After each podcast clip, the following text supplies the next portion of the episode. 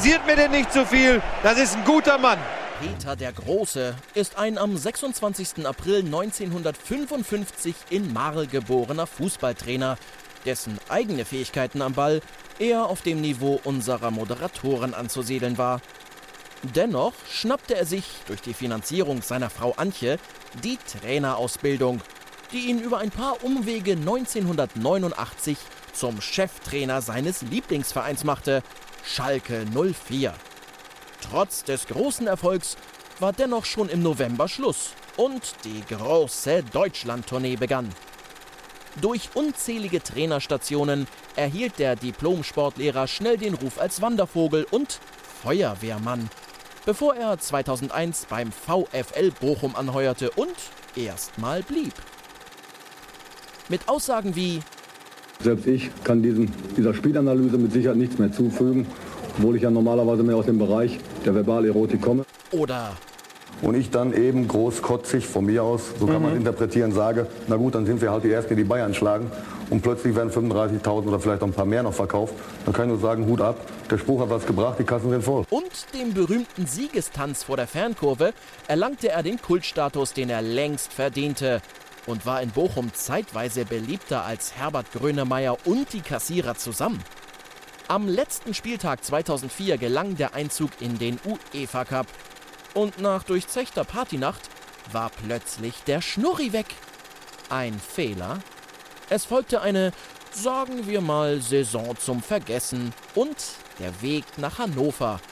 Aber so richtig glücklich wurde er in dem langweiligen niedersächsischen Provinzstädtchen nie. Es folgte der MSV Duisburg, bevor der Hobbygolfer nach dreijähriger Pause im April 2013 die 40 zurück nach Bochum fuhr. Nach anderthalb Jahren war allerdings auch dort wieder Zapfenstreich. Seitdem tingelt der Harley-Fahrer durch die Talkshows dieses Landes, immer auf der Suche nach einem neuen Trainerposten. Nun hat er es mal nach Hamburg geschafft. Endlich mal ein Typ mit Meinung. Wir freuen uns und sagen herzlich willkommen, Peter Neururer. Du darfst jetzt direkt. Ich kann klatschen. Du kannst direkt. Ach so, Applaus. Ich könnte Applaus. okay. Nee, aber ich wollte gerade sagen, äh, kannst du damit was anfangen? Ist das eine einigermaßen, ist natürlich das, ein bisschen humoristisch. Das ist ja mein, ne? ist mein großer klar. Vorteil, dass ich fast mit allen Sachen was anfangen kann. äh, ja, einige Dinge fand ich ganz gut. Eine schöne Vorlage. Fand ich, fand ich ganz gut, äh, fand ich ganz gut, dass man da natürlich in solcher nicht vielleicht ganz ernst gemeinten äh, Vorschau oder Anmoderation einer Person äh, in die sogenannte oder auch Klischeekiste greift, ist doch absolut ja, okay. Ja. Ne? Kann ich mich nicht drüber ärgern. Es ist eben so. Wo wir grad, Einige Sachen waren okay, waren ja. auch richtig dargestellt, keine Frage. War alles, alles Sachen, inhaltlich korrekt recherchiert? Inhaltlich war fast alles korrekt. Was war nicht korrekt? Ah, wichtige Stationen ganz rausgelassen. Kleine Fehler dabei. Schalke 04, 89 war nicht mein Lieblingsverein. Ne? Hat sich das ganz, geändert? Ganz genau, genau das Gegenteil war der Fall. Aber ich bin aber das ist so die allgemeine Wahrnehmung, dass Schalke ja, immer dein Lieblingsverein. Man im Leben so alles Du lebst in Gelsenkirchen, muss man aber sagen. Meine Frau kommt aus Gelsenkirchen-Bohr und ich lebe jetzt äh, äh seit 1993 auch wenn ich nicht gerade unterwegs bin, irgendwo anders arbeite, in Gelsenkirchen-Bur. Ich habe allerdings Schalke 04 früher äh, überhaupt nichts zu tun gehabt. Ganz im Gegenteil. Meine Eltern haben mir damals, ich war in der Schule noch kurz vorm Abitur, ein Angebot von Schalke 04 erhalten als Jugendspieler von dem damaligen Präsidenten Oskar Siebert. Äh, ich durfte nicht nach Schalke gehen, weil zu solch einem Verein habe ich nicht zu gehen. Haben die Eltern gesagt? Hab, ja, ja, ganz genau. Ich hätte auch überhaupt kein Interesse gehabt, zum damaligen Zeitpunkt nach Schalke zu gehen, weil Schalke 04 damals war verbunden mit irgendwelchen Skandalen, mit irgendwelchen Geschichten, die eigentlich nicht zu dem passen, was ich mir so vom Fußball vorgestellt habe. Ich war Fan eines ganz anderen Vereines, Na? das hat aber der wenigste mitbekommen. Als ich dann Schalke 04 ja, also jetzt welcher sagen, welcher Verein? Mein Verein, ja. von Kindesbeinen, Oberliga West war es damals, war es der 1. FC Köln. Ach, und zwar begründet damals, ja, ich bin ah. als, als, als äh, Sechsjähriger in die damalige Oberliga West mit meinem Vater zu einem Spiel gefahren, Hamburg 07 gegen. Ich erinnere mich. Gegen, gegen, ja, klar, kann mir vorstellen, hast du doch als Quark im Schaufenster Ja, klar, ja. ja. Immer wenn Hamburg gespielt hat. Hamburg 07. Ha Hamburg. Hamburg 07. Ja. Äh, und die Kölner spielten damals, das war revolutionär, das hat sich eigentlich nur Real Madrid getraut, im weißen Trikot. Mhm. Und die spielten damals bei Hamburg 07 in dieser Oberliga West, Vorstufe der Bundesliga, die ja letztendlich erst zur Bundesliga geworden ist durch das äh, Dazutun von dem damaligen Kölner Präsidenten Franz Krämer. Und ich war von dem Tag an begeisterter Fan vom 1. FC Köln. Und so lange, bis ich dann Trainer irgendwann mal vom 1. FC Köln Das hat wurde. alles verändert. Das hat einiges... Ja, liebe Fußballfreunde, kann ja mal passieren. Es gab leider einen technischen Defekt, aber es fehlen auch nur vier Minuten oder so. ist nicht so schlimm. Peter hat ungefähr gesagt, ja, Rocket Beans ist ja ganz toll hier. Ähm, am liebsten schaue ich Wir müssen reden. Und auch Bundesliga ist eins meiner Lieblingsformate. Jetzt geht's weiter. Viel Spaß bei Peter Neururer. Ja. Da wäre ich jederzeit bereit. Und dann kam irgendwo der VfL Bochum in einer äußerst misslichen Situation, kurze Zeit drauf. Die waren in akutester Abstiegsgefahr und haben mich gefragt. Da habe ich sofort Ja gesagt. Und von daher war die Aussage von mir ganz klar eingehalten. Ich habe trotz der Widrigkeiten, die ich gerade in der Endphase beim VfL Bochum erlebt habe, so viel Spaß wieder an der Sache gewonnen, äh, dass ich jetzt sage, solange ich mich so fit fühle, wie im Augenblick ich mich fühlen darf, werde ich weitermachen. Solange die Spieler mich noch verstehen, ich die Spieler verstehe und das Gefühl hatte ich durch jedes Feedback immer wieder bekommen, äh, werde ich weitermachen, weil es mir eigentlich un einfach unglaublichen Spaß macht. Du bist ja unheimlich lange schon auch im Trainergeschäft. Hast du da, wo du es gerade ansprichst, so, solange du die Spieler verstehst, haben die Spieler sich verändert? Hast, ich habe jetzt gerade, tut mir leid, liebe Zuschauer, wenn ich immer aus Eintracht-Sphären zitiere, aber da kenne ich mich nun mal aus. Armin Pferd in einem Interview jetzt gesagt, dass ähm, weil bei der Eintracht kein Leader ist. Das wäre aber bei vielen Vereinen so, weil einfach die Spieler heutzutage nicht mehr so diese Leitwolf-Personalities, sage ich mal, haben wie früher. Meine Frage, hat sich äh, deiner Meinung nach so das verändert? Die junge Generation an Spielern, sind die anders als noch vor 20 Jahren? Ist entwicklungsbedingt durch, durch, durch Gleichberechtigung, das war nicht allerdings positiv, diese Gleichberechtigung, vieles, vieles anders geworden, gerade in einer, einer Sportart, die hier hierarchisch mehr oder weniger begleitet wird. Gleichberechtigung der Frau jetzt, oder was meinst Bitte? du? Gleichberechtigung der Frau, oder wie? Frau. Nee, was meinst du mit Hab ich gleichberechtigt. Also Ich, Be- Beispiel, ich komme Ja. als Jugendlicher, als, als, als relativ ordentliches Talent in meinem Heimatverein äh, dazu, dass ich als Jugendlicher bereits in der ersten Mannschaft, hieß es damals in der ersten Mannschaft, mittrainieren darf. Ich komme zu diesem Training, erste Training, und äh, in die Kabine und sehe da einen freien Haken und an diesem freien Haken hänge ich meine Sachen auf, ganz normal. Und, und äh, gehe dann nachher raus zum Training und nachdem ich dann wieder reingekommen bin, es war Winterszeit, damals noch auf Asche trainiert, die Klamotten haben ausgesehen, die man am Körper hatte, Körper hatte zum Kotzen, finde meine Sachen nicht. Unter die Dusche gehüpft, ganz normal, das macht man ja, zieht blank, geht unter die Dusche, wie üblich der Fußballer das macht. Schaum kommt vorher auf den Kopf, beziehungsweise Shampoo, damit man nichts abgeben muss und so weiter. Und man, ich komme nach der Dusche raus, meine Sachen weg. Ja, wo waren meine Sachen? In der Nachbardusche. Ja, meine normalen Privatsachen in der Nachbardusche. Und das Wasser lief auch von oben auf diese Sachen. Also nicht anziehbar für mich. Darauf wird natürlich Riesentheater. Wie kann denn sowas sein? Und dann hat der älteste Spieler, damaliger Bundesligaspieler für Borussia Dortmund, für, für den VfL Bochum gespielt, Reinhold Wosab, ein absolutes Vorbild, gesagt zu mir, mein junger Freund, übrigens, das ist mein Haken. Und da hängst du dich nicht nochmal dran. Das war so. Da habe ich gesagt, oh, Entschuldigung bitte, dass wir die Spieler, die Mitspieler, die eigenen Mitspieler damals äh, äh, äh, haben duzen dürfen. Das war schon revolutionär. Das war vorher auch anders. Okay. Aber es ist so akzeptiert worden. Oder Beispiele: äh, Ein 18-, 19-, 20-Jähriger bei einem Bundesligaverein oder bei einem Drittligaverein, egal wo, hätte sich niemals gewagt, auf die Massagewand zu legen. Ne? Sondern hätte gewartet, bis alle Profis, älteren Profis fertig sind und dann vielleicht mal nachgefragt beim Masseur, beim Therapeuten. Du übrigens darfst du vielleicht auch mal ein bisschen bei mir mal eben gucken, ich habe da auch Probleme. Heute ist es selbstverständlich, da kommt der 18-Jährige eher als der 55-fache Nationalspieler. Warum auch nicht?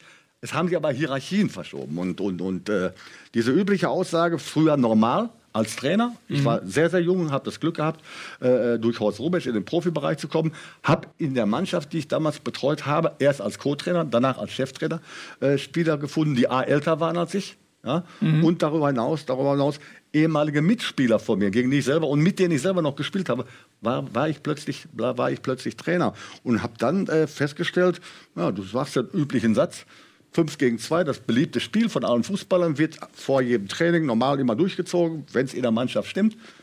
Die beiden Jungs gehen in die Mitte. Das wurde akzeptiert, klar, die beiden Jungs sind in der Mitte. Und irgendwann mal 10, 15 Jahre später sage ich, wie üblich halt, bei welchem Verein das auch immer war.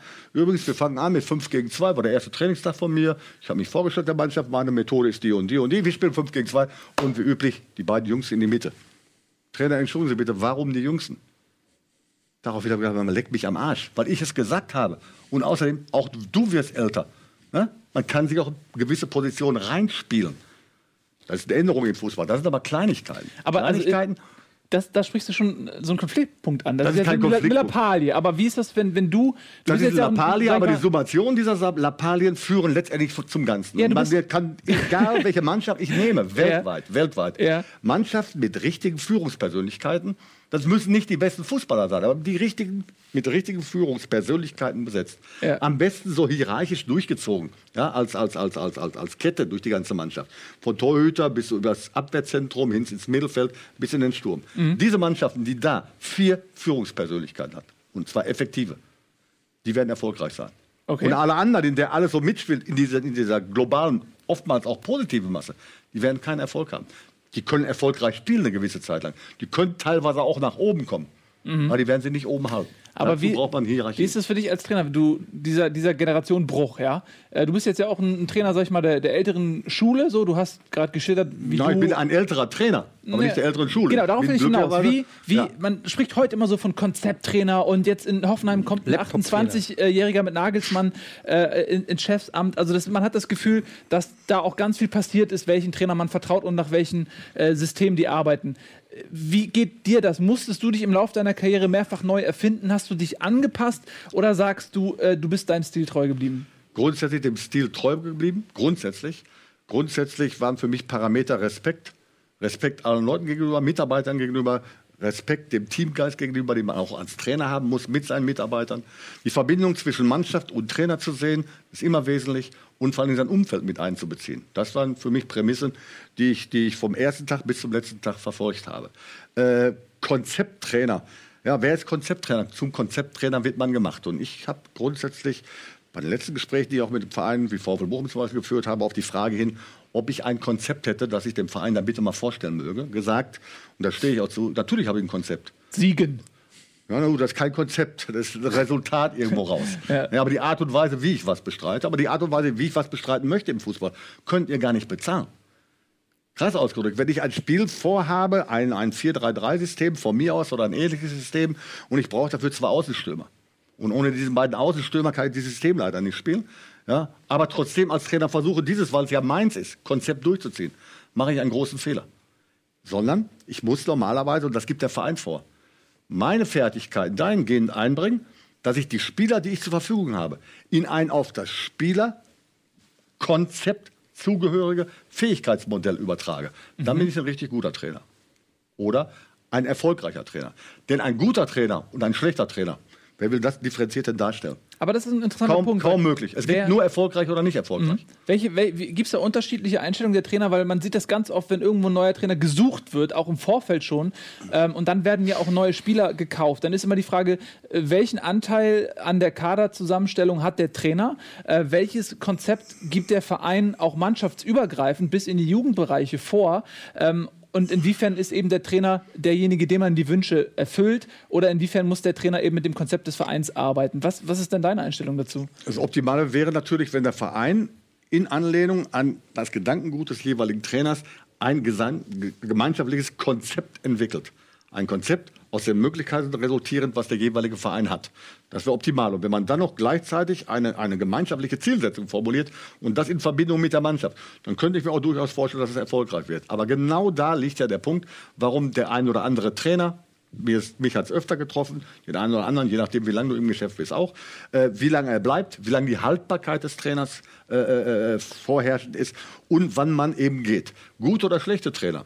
Beispiel nennen wir jetzt im Augenblick das aktuellste weltweit, Mourinho. Einer der besten, weil erfolgreichsten Trainer der Welt. Glaubt ihr, dass Mourinho im Augenblick, der kurz vor der Beurlaubung bei Chelsea steht, ein schlechterer Trainer geworden ist oder anders arbeitet als vor zwei, drei Jahren, als er noch super erfolgreich war? Mit Sicherheit nicht. Das liegt an anderen Sachen. Da reden wir auch nicht unbedingt von Abnutzung. Denn Abnutzung als Trainer ist immer abhängig davon, wie groß die Fluktuation in der Mannschaft äh, strukturiert ist oder auftritt. Ja? Wenn ich als Trainer natürlich immer nur die gleichen Dinge abwickle, immer nur mit denselben Spielern die gleichen Dinge abwickle, dann kann ich mir durchaus vorstellen, dass nach ein, zwei Jahren irgendwas abgenutzt ist. Aber bedingt dadurch, dass immer wieder neue Spieler kommen und bedingt dadurch, dass jeder Trainer, zumindest die, die ich kenne, die in der ersten und in der zweiten Bundesliga tätig sind, alle anderen kenne ich nicht, kann ich also nicht zu sagen, haben aber eigene Ideen, die sie variabel auf die jeweilige Mannschaft, auf die neu zukommenden Spieler immer wieder, immer wieder versuchen zu projizieren. Und von daher ist da kein Abnutzungseffekt. Ob ich zehn Jahre bei einem Verein bin oder ob ich nur ein Jahr da bin. Das hat nichts mit Abnutzung zu tun, sondern nur mit der Endqualität, die der, die Mannschaft mir liefern kann. Ja, oder die ich der Mannschaft in, der Zusammenwirkung, in Zusammenwirkung geben kann. Ja, Beispiel ist Frage konkret, können wir mal die Allgemeinheit fragen.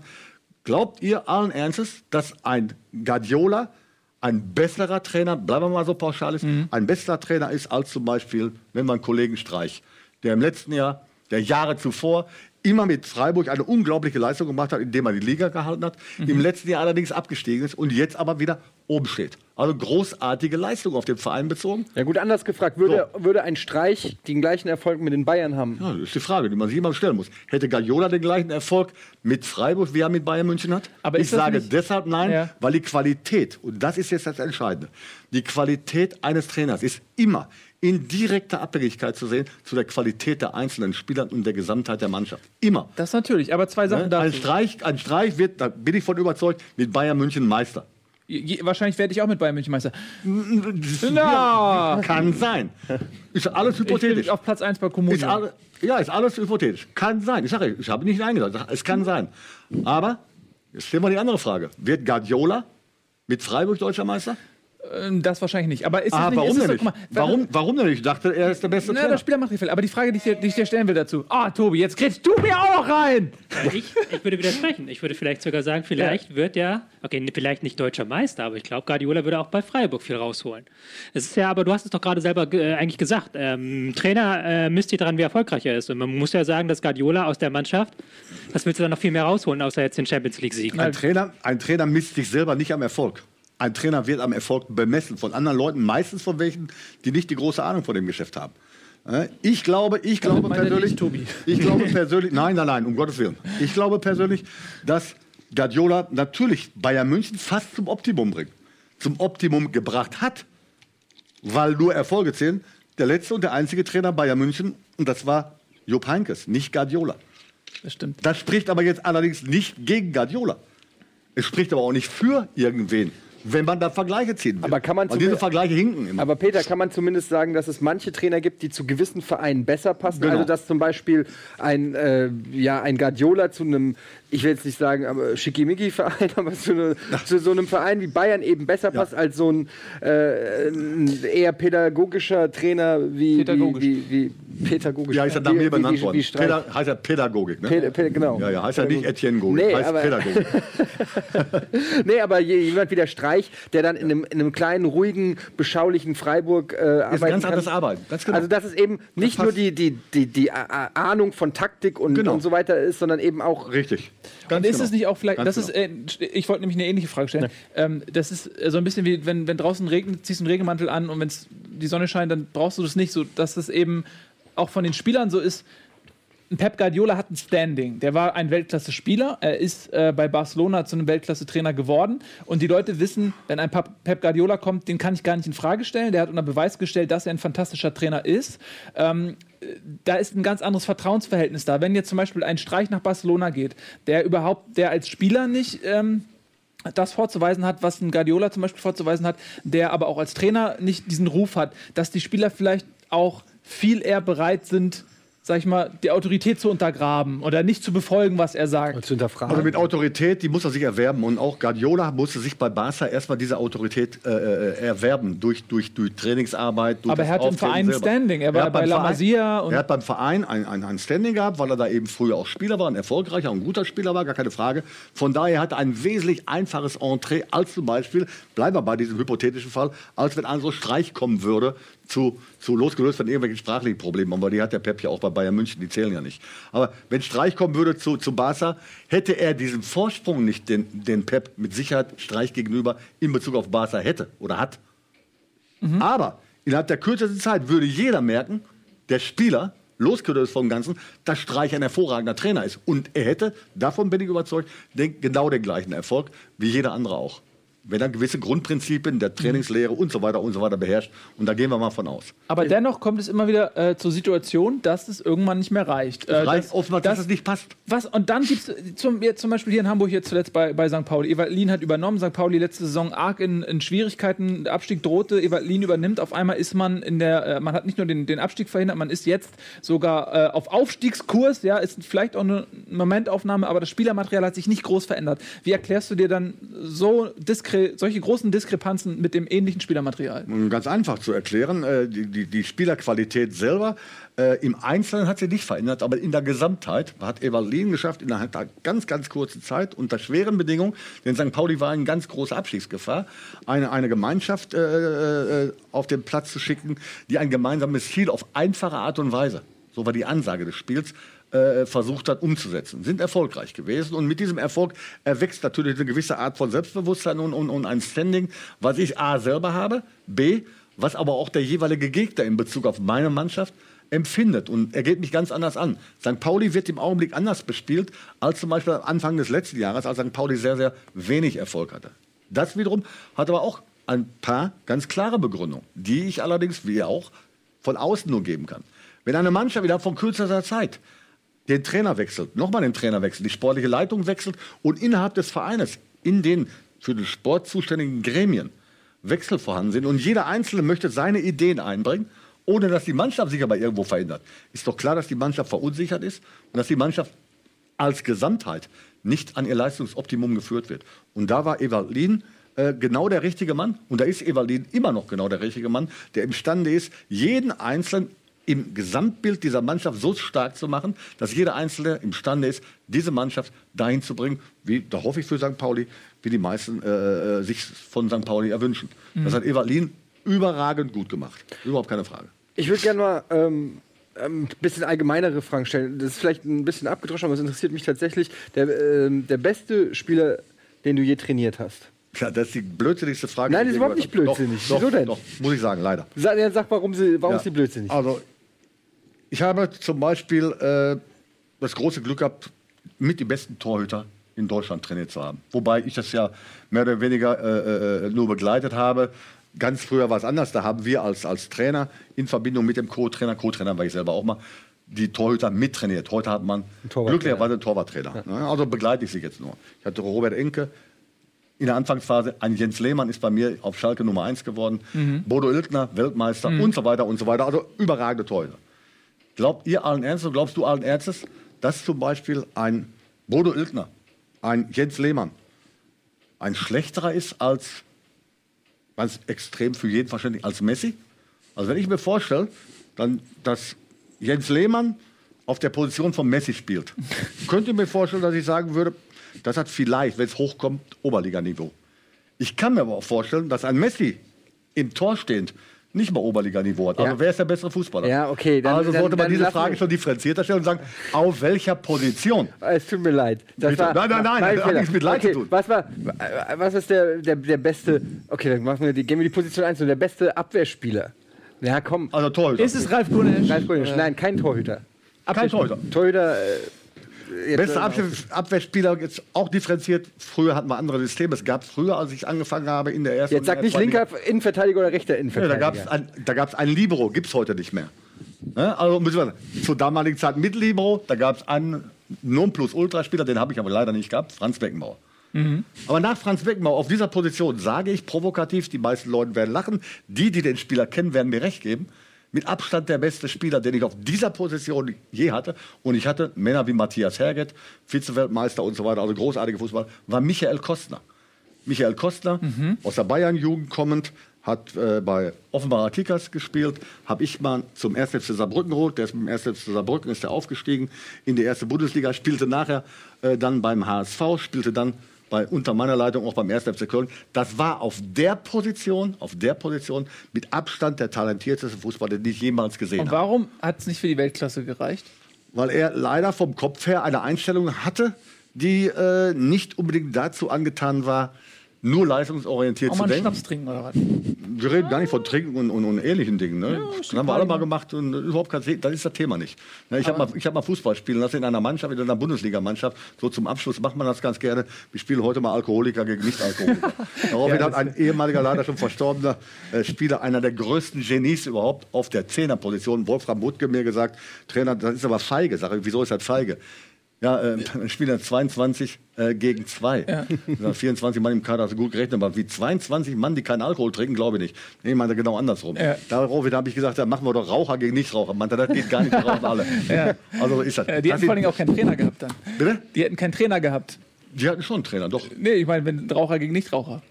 Die hätten keinen Trainer gehabt. Ja. Nee, die hätten alle auf einer Seite gestanden. Nein, darum geht es nicht. Diese, diese, diese Dinge, äh, die gehören natürlich dazu. Und, und, und, Ernährungs, ernährungsbewusste Angelegenheiten sollte man nicht unter den Tisch kehren. Aber das sind Banalitäten. Daran hat es nicht gelegen. Beim Michael Costa war es so, dass er ein, ein Gerechtigkeitsfanatiker war und Dinge durchgezogen hat. Das kann man sich heutzutage gar nicht mehr vorstellen. Und gesagt hat, wenn das und das und das im Verein passiert, da stehe ich nicht mehr zu, dann mache ich für diesen Verein kein Spiel mehr. Und das war eben so. Und wenn er zur Nationalmannschaft eingeladen wurde, dann hat man ihm gesagt, pass mal auf, du musst das und das und das machen, das ist unser Ding. Hat der gesagt, nee, das mache ich im Verein aber anders. Hat mein Trainer mir anders gesagt, dann mache ich das also dann, nicht. dann, Also er war, er hat sich selbst im Weg gestanden. stell, ich Talent meine, ich frage, stell meine Frage nochmal anders. Wenn du jetzt, du, äh, angenommen, ich fiktiv, fiktiv, fiktives Szenario, du, fäng, du gehst nochmal zum VfL Bochum. VfL Bochum sagt, wir haben hier, äh, wir, haben, wir haben im Lotto gewonnen, wir haben genug Kohle. Du darfst, ein, du darfst jetzt einen Spieler, Ein aus der, Spieler. du darfst jetzt einen Spieler aus der Bundesliga darfst du jetzt verpflichten für den VfL Bochum. Für jede Position. Für, für jede, genau, jede Position. für jede Position darfst du einen Spieler, äh, so. Aber also nicht, nicht, Und jetzt nicht- und nicht links, elf rechts. Torhüter. Nee, nee, also nicht, nicht vier in der Abwehr, sondern ein, ein Torhüter, ein Abwehrspieler, So. ein Mittelfeldspieler. Ein Torhüter, ein Abwehrspieler, Leute. ein Aus der Mittelfeldspieler, Bundesliga. Äh, ja. Ja, von mir aus ja, auch- aus der Bundesliga. Aus der Bundesliga. Wunschkonzert, sehr gut. Hätte ich für den Sturm Lewandowski. Ja, gut, vielleicht hätten wir Bayern ausklammern sollen. Nein, jetzt Ja, lass man mal. noch alles? Jetzt Die Bundesliga ausklammern, dann können wir nachher alle ausklammern. okay, nein, jetzt lass- also spiele ich wieder selber. Das geht ja auch nicht. Nein. Also Lewandowski für den Sturm. Äh, aktuelle Spieler. Ja, Ja. Ähm, dann nehmen wir. Ah, nee, das ist ja nicht Real Madrid. ja. Toni Kroos. Ja, nehmen wir, komm. Lass mal, lass, lass ja- mal ein Toni guter für, fürs Mittelfeld, okay. Und äh, Boateng für den Abwehrbereich. Und die- Torhüter Torhüter soll ja bleiben. Mo- Ja, ist neuer, ne? Ralf Guderschitz in der Ecke. Ja, super enttäuscht. Ja, Ralf Gudesch spielt im Augenblick leider nicht mehr. Wir sollten nur Spieler nehmen, die im Augenblick noch spielen. Ralf Gudesch Aber wenn ist du noch im Zweitligabereich derjenige gewesen, den ich fast bei jedem Verein, den ich in der zweiten Liga hatte, immer sofort nehmen würde. Ich auch. Es sei denn, es sei denn, es kommt ganz klar der Punkt dazu. Ich hätte, die, ich hätte den Zwang. Nein, ich bin doch noch nicht fertig, Ralf. Ich bin doch noch nicht fertig. Es sei denn, ich hätte den Zwang, die Auflage des Vereins, wir dürfen keine Spieler vom gewissen Alter an. Nee, sowas gibt's nicht. Doch. Es geht nur um Ja, ja, Qualität. ich rede ja davon. ist Nein, aber wenn ich, wenn ich zum, wenn ich zum Beispiel, Ja. wenn ich zum Beispiel jetzt irgendeinen Verein hätte, der die Probleme hätte, äh, äh, zum Beispiel Führungsspieler nicht vorhanden zu haben und in einer Extremsituation ist. Entweder muss ich aufsteigen und die gleiche Extreme, möglicherweise noch schlimmere Extreme ist ja die, ich steige möglicherweise ab. Dann würde ich Spieler wie Ralf Gune sofort verpflichten. Auf den ist immer Verlass. So ist es. Bevor wir davon abkommen, wir driften so schnell. Ich fand, ich fand das nicht cool. Wir haben jetzt die vier aktuell einen Spieler und jetzt äh, in einem 4 gegen 4 Trainingsspiel 4 gegen 4 die vier besten aus der Vergangenheit. Ja, Das finde ich nämlich Ach, auch immer spannend. ein- nein, einfach. nein, aber jetzt sowas wie, wie Kostner, das fand ich super spannend, weil das sind Spieler, die hat man nicht auf dem Schirm. Okay, dass Beckenbauer eine Legende ist, darauf können wir uns einigen. Aber einen Kostner hätte ich zum Beispiel nicht auf dem Radar gehabt. Also Leute dieser Couleur hätte ich gern. Ja. Ja. Also auch ehemalige Spieler. Ja, Wenn wir, so- wir brauchen dann über größten Spieler aller Zeiten im Sturmzentrum zum Beispiel war Gerd Müller. Den wird es nie wieder geben. Nie wieder geben. Was macht- dann macht einer Gerd dahinter würde ich immer Pelé nehmen, Ja. war leichter zu führen als Maradona. Die sind aber fußballerisch fast auf gleicher Ebene und haben Okay. auch ähnliche Positionen gespielt. Ja, und dann ist eben der vierte Mann, wäre eben ein, ein für mich ganz klar eben Franz Beckenbauer.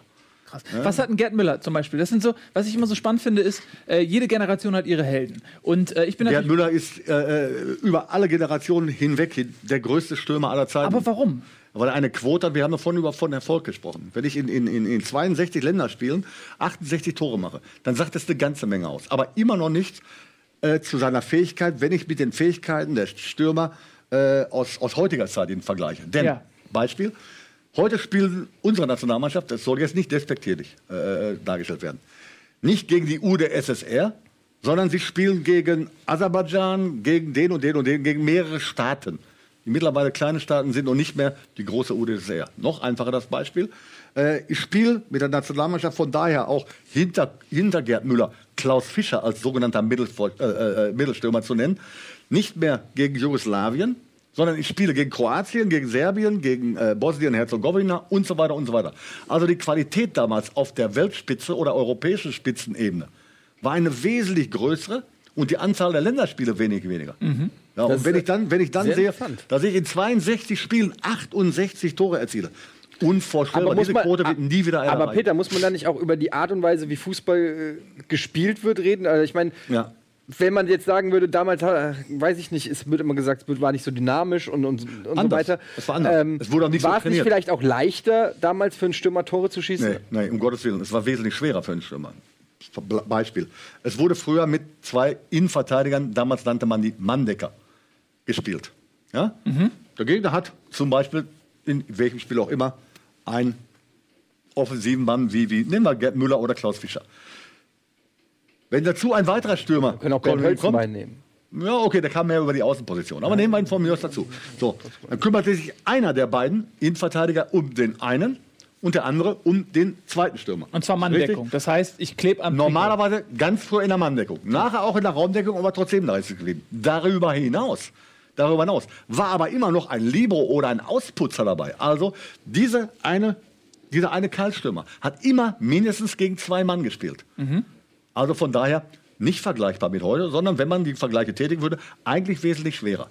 Dass das Spiel insgesamt natürlich dynamischer geworden ist, überhaupt keine Frage. Aber die Antrittsfähigkeiten der Spieler früher, die athletischen Voraussetzungen früher, waren genauso gegeben bei diesen Ausnahmetalenten wie bei den Durchschnittsspielern, wie bei denen heutzutage auch. Die Trainingsmethoden waren anders. Und wenn Weltklasse-Spieler wie Gerd Müller, Franz Beckenbauer, Wolfgang Overath, nennen wir die 74er Mannschaft, unter gleichen Voraussetzungen hier im Augenblick, wie wir die jetzt haben, in der Bundesliga trainiert hätten und trainieren würden, wären sie genauso Weltklasse, wie sie damals Weltklasse waren. Ein Johann Cruyff zum Beispiel, der mit einem Antritt versehen, hey, den konnte man mit Pelé vergleichen. Den kann man heute auch mit Ronaldo vergleichen oder mit ähnlichen Leuten. Von der Schnelligkeit her. Die haben anders trainiert und das ganze System, das ganze Konzept, haben wir vorhin darüber gesprochen, war ein anderes. Aber diese Spieler mit dieser außergewöhnlichen Fähigkeit wären heute genauso außergewöhnlich, wie sie damals waren. Sie wurden nur anders bezahlt. Nämlich schlechter. Ja. Ach ja. Weil man hat so ein bisschen das Gefühl, und ich finde, vielleicht ist das auch ein Grund, weshalb du so beliebt bist. So, du bist ja einer. Ja, ich bin nicht beliebt. Doch, ich bin, ich bin, nein, nein, hör mal Doch, ich bin, auch, ich bin auch beliebt. Ich bin jemand, der unglaublich fokussiert. Entweder bin ich, wie die Bildzeitung mal irgendwann Ja. tituliert hat, Peter der Große, aber nur deshalb, um ganz schnell wieder auf das Minimum run- runtergeführt zu werden. Mhm. Ja. Entweder geliebt oder eben total abgelernt. Okay. Dazwischen gibt es nicht. Also Neurohrer, ich weiß ja nicht richtig einzuschätzen, dazwischen Aber guck mal, das ist deine Wahrnehmung, ich habe meine eigene Wahrnehmung. In meiner Wahrnehmung bist du, bist du einer der beliebtesten äh, Fußballpersönlichkeiten. Da hab ich ja Glück gehabt. Weil ich glaube, du stehst für, für den ehrlichen Fußball, für den, sag ich mal, handgemachten Fußball, weil auch, auch Eddie und ich, wir, wir äh, kommen aus einer, aus einer Zeit, wo der Fußball noch nicht so kommerzialisiert war. Wir sind auch aufgewachsen dann in den 80ern, ähm, 90ern. Und äh, wir haben auch den Vater von äh, Leroy Sahne, wie er ja im Ruhrpott Ja. heißt, ähm, noch wie spielen er sich, sehen. Wie er sich selber nennen Wie er möchte. sich selber nennen oder möchte. selber, selber nennt. ne, ähm, noch spielen sehen. Und man sieht die Entwicklung, dass der Fußball immer weiterhin äh, zu einer Marke geworden ist, kommerzialisiert worden ist, dass es immer mehr äh, Leute gibt, die äh, auch an der Marke Fußball arbeiten. Die äh, FIFA muss man sich nur mal angucken. Das hat Vor- und Nachteile, aber dieses Handgemachte von früher, das auch mal ähm, eine Aufstiegsmannschaft wie Kaiserslautern deutscher Meister werden konnte, dass man vor der Saison nicht wusste, äh, wer auf Platz 1 ist, weil eben alles passieren konnte, dass in einem Jahrzehnt durchaus auch mal vier, fünf verschiedene Mannschaften Meister werden konnten und nicht so wie heute anderthalb. Ähm, und du bist eben auch, finde ich, noch Teil dieses Fußballs, dieses ehrlichen, hausgemachten Fußballs, wo es nicht nur um Bestechungsgelder geht und um, um irgendwelche WM-Vergaben nach Katar. Da würde ich gerne mal einhaken. Ja. Weil ich habe dazu. Aber, wenn, aber wenn ich mal ganz kurz war ja nur eine Lobhudelei Äh, jetzt. Also. Ja, ja, war auch nett gemeint. Wunderbar. Das ist auch nett. Hat Also, es war auch im ehrlich. Fußball. Die, die, die, ja, klar, okay. Aber äh, diese, diese, dieser Kommerz, der war früher genauso wie heute, nur anders. Aber im Prinzip von der Wertigkeit genau das Gleiche. Der Stellenwert war ein anderer vielleicht, aber die Wertigkeit war trotzdem gleich. Also ohne Kommerz hätten wir damals den Fußball auch nicht auf diese Ebene gebracht, in der wir uns jetzt bewegen. Null. Von außen hat sich was geändert. Die Wahrnehmung von außen ist eine andere geworden. Und auf die, auf die Bestechungsgelder zu sprechen zu kommen, äh, da müssen wir den Punkt hier ansprechen. Äh, äh, die WM 2006 beziehungsweise die Vergabe 2006. Wer sagt denn wo, dass bestochen wurde, effektiv bestochen wurde? Ich kenne da kein einziges Beispiel für. Wenn ich allerdings den Glauben, den Glauben äh, daran habe, dass wir als Deutsche die WM einfach mal so nach Deutschland wieder bekommen, wie sie 74 bekommen haben, der unterliegt natürlich einem gewissen Trugschluss. Dass wir Länderspiele machen mussten und gemacht haben, zu Unzeiten, in der Sommerpause oder in der Winterpause, um denjenigen, bei dem wir da gespielt haben, davon zu überzeugen, dass er uns auch die Stimme bei der WM-Vergabe gibt. Ist für mich persönlich keine Bestechung, sondern ist Gang und Gäbe in diesem Geschäft. Wenn ich zum Beispiel sage, möglicherweise, jetzt formuliere ich nur ein Ding im hypothetischen Rahmen, ich spreche mit Warner, dass er korrupt ist, brauchen wir nicht drüber zu reden, er ist ja selbst von der FIFA, das heißt schon eine ganze Menge, er ist äh, von der FIFA schon äh, diskreditiert worden, berechtigterweise. Wenn ich ihm sage, du, uns fehlt vielleicht noch eine Stimme, ne, um die WM nach Deutschland zu bekommen. Und wenn Trinidad äh, Tobago es schaffen sollte, sich für unser Turnier in Deutschland zu qualifizieren, dann ist es doch wohl selbstverständlich, dass Dreifuß, das Adidas, Ja. euch dabei hilft, eine Ausrüstung gibt. Ist das Bestechung? Ich sage nein. Naja. Es, Es ist mit Sicherheit wo- wo nicht so. ein Gefallen es ist, an es ist und- mit Sicherheit nicht so ehrenhaft, Ein, ein, wie man sich ja, das eigentlich ein vorstellt. zweckgebundener Gefallen ist, riecht nach Bestechung. Es riecht danach, klar, aber es ist keine Bestechung. Formal juristisch ist es keine Bestechung.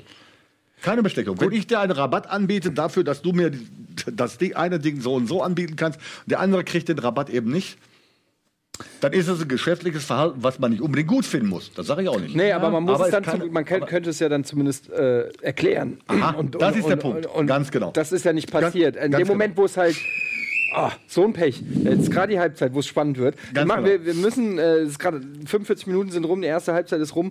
Äh, wir müssen kurz abgehen in die Werbung. Dann äh, können wir gerne noch weiter über das Thema reden. Ich habe dann auch noch eine Frage, ich würde gerne mit dir mal über die Schere, die du auch gerade angesprochen hast, Bundesliga äh, sprechen und eben auch, dass es mittlerweile eine fast Wirtschaftstabelle geworden ist. Darüber reden wir gleich. Und äh, ganz kurz noch, wir werden natürlich auch auf die Genau, wollte ich Reddit-Fragen grad sagen, eingehen. Wir ignorieren das nicht. Ihr könnt noch jetzt äh, fleißig im Reddit voten. Ihr wisst ja, was am meisten äh, Upvotes hat. Das äh, springt auch zuerst ins Auge, weil es oben steht. Also schaut mal rein, ob da noch vielleicht eine Frage vorhanden ist, die ihr auch stellen wolltet. Votet die ab. Machen wir nach der Werbung auch. Genau, Werbung und dann sind wir gleich zurück mit Peter Neuruhr.